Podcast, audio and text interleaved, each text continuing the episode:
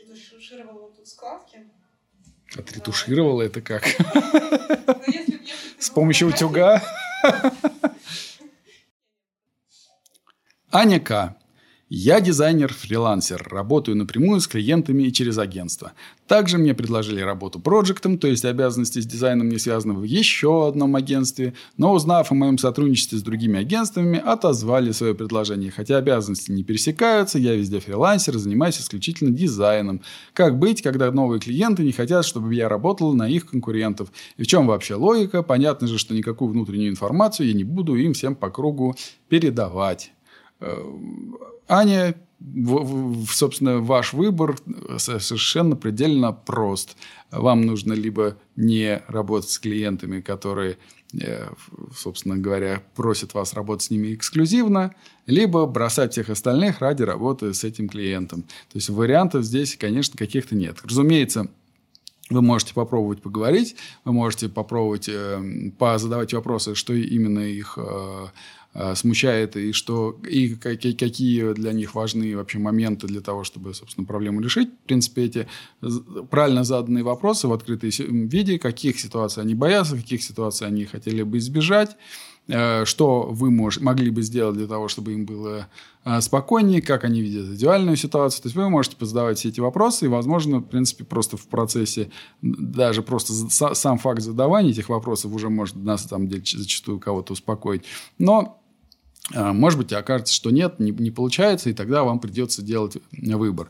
Как сделать этот выбор? Ну, для меня все достаточно просто. У меня, наверное, был единственный подобный случай, когда у нас, э, собственно, есть прекрасный клиент Актион, и, не знаю, примерно в диапазоне, там, не знаю, 5 лет назад, в течение нескольких лет, этот клиент, собственно, доходы бюро составляли, наверное, примерно половину доходов бюро составлял этот клиент от, э, в принципе, клиентских проектов.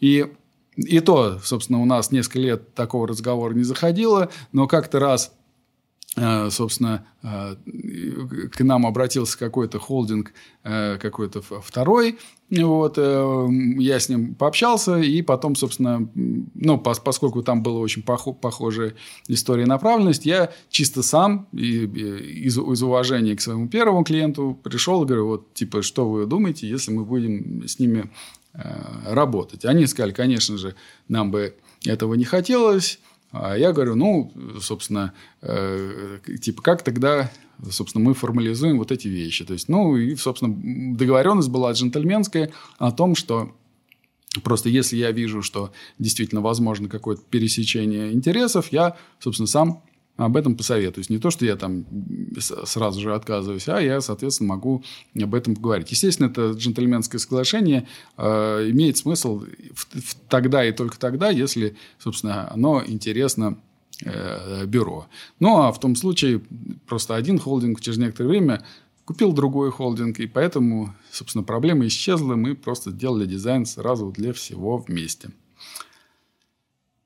Константин Давыдов. Стоит ли всегда принимать изобретательные решения? В моей компании все как будто построено на компромиссах, и на встречах мы принимаем обычно решения быстро, а значит, тоже не изобретательно. Может быть, компромиссы – это хорошо, потому что на придумывание изобретательных решений уходит много времени, которых никого нет. Работаю в маркетинговом агентстве. Константин если вопрос, стоит ли всегда принимать реш... изобретательные решения, конечно же, стоит, если вы э, способны их э, принимать. Э, по, по поводу того, что можно ли их принимать быстро или, или не быстро, ну, во-первых, это, конечно же, вопрос тренировки э, и, собственно, вашей коллективной изобретательности, потому что зачастую мозговой штурм очень сильно э, помогает вообще ну, как бы коллективный разум. А, вот.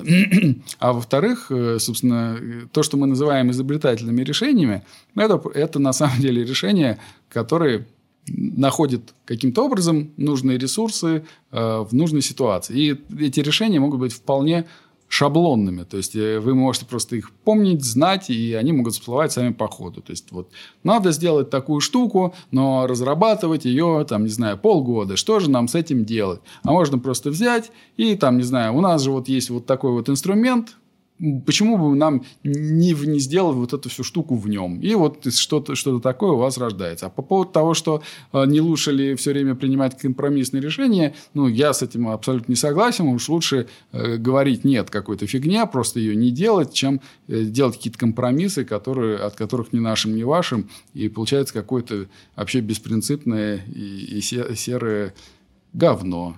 А на самом деле при этом, конечно же, это не значит, что компромиссы вообще невозможны. Конечно же, без них не обойтись в каких-то ситуациях и, и придется на них идти. Но образ мышления, конечно, должен идти, что нет, мы хотим сделать полезные действия, просто потратив минимум сил или там убрав вред. То есть эта установка всегда должна быть на это. Компромиссик где-то закрадется, не страшно. Но не нужно просто изначально из-за этого, ну ладно, сделаем какую-нибудь фигню. Так нельзя. Ну, то есть можно, конечно, но нельзя. Илья, Артем, вы видели YouTube-канал «Дневник дизайнера»? Мне нравится их стиль интерьера и практичный подход к вещам. Пример, как спрятаны провода за телевизором и как выведено подключение игровых приставок. Как вам работа автора канала, то есть студии Hot Walls? Илья э, раньше не видел, но теперь благодаря вам увидел. Э, канал прекрасный, дизайнер отличный, ролики очень э, э прикольные, решения изобретательные. Единственная моя претензия к каналу, ну, точнее, даже не к каналу, а вообще ко всей этой истории, то, что все, все что мы видим, это сверхдорогие какие-то квартиры интерьеры, недостижимые обычному человеку даже среднего класса, да, то есть какому-нибудь, не знаю, предпринимателю э, даже, да, у которого хоть какой-то жирок накопился, но это все очень дорого и не, практически невозможно. То есть, конечно же, можно этим вдохновляться и так далее, но Лично я, как, э, э, собственно, теперь, когда мы сами занимаемся архитектурой и, соответственно, думаем над интерьерами в нашей архитектурной платформе, естественно, мы стараемся придумывать какие-то изобретательные штуки и э, следить за технологиями и за тем, что можно сделать, но все-таки мы за здравый смысл и считаем, что собственно, то место, в котором вы живете, не обязано быть Роллс-Ройсом и Майбахом, потому что хорошая машина может быть просто сделана на, на хорошей стандартизированной платформе, и ездить на ней будет одно удовольствие, точно так же и с домом. Да? Жить в доме может быть сплошное удовольствие, если его хорошо спроектировать, продумать и, и, и э, построить. Вот. А Э, при этом э, совершенно не обязательно, чтобы там э, стояли диваны по 3 миллиона, и, или там свет тоже стоил там одна люстра, там, не знаю, 500 тысяч. Совершенно это не обязательно.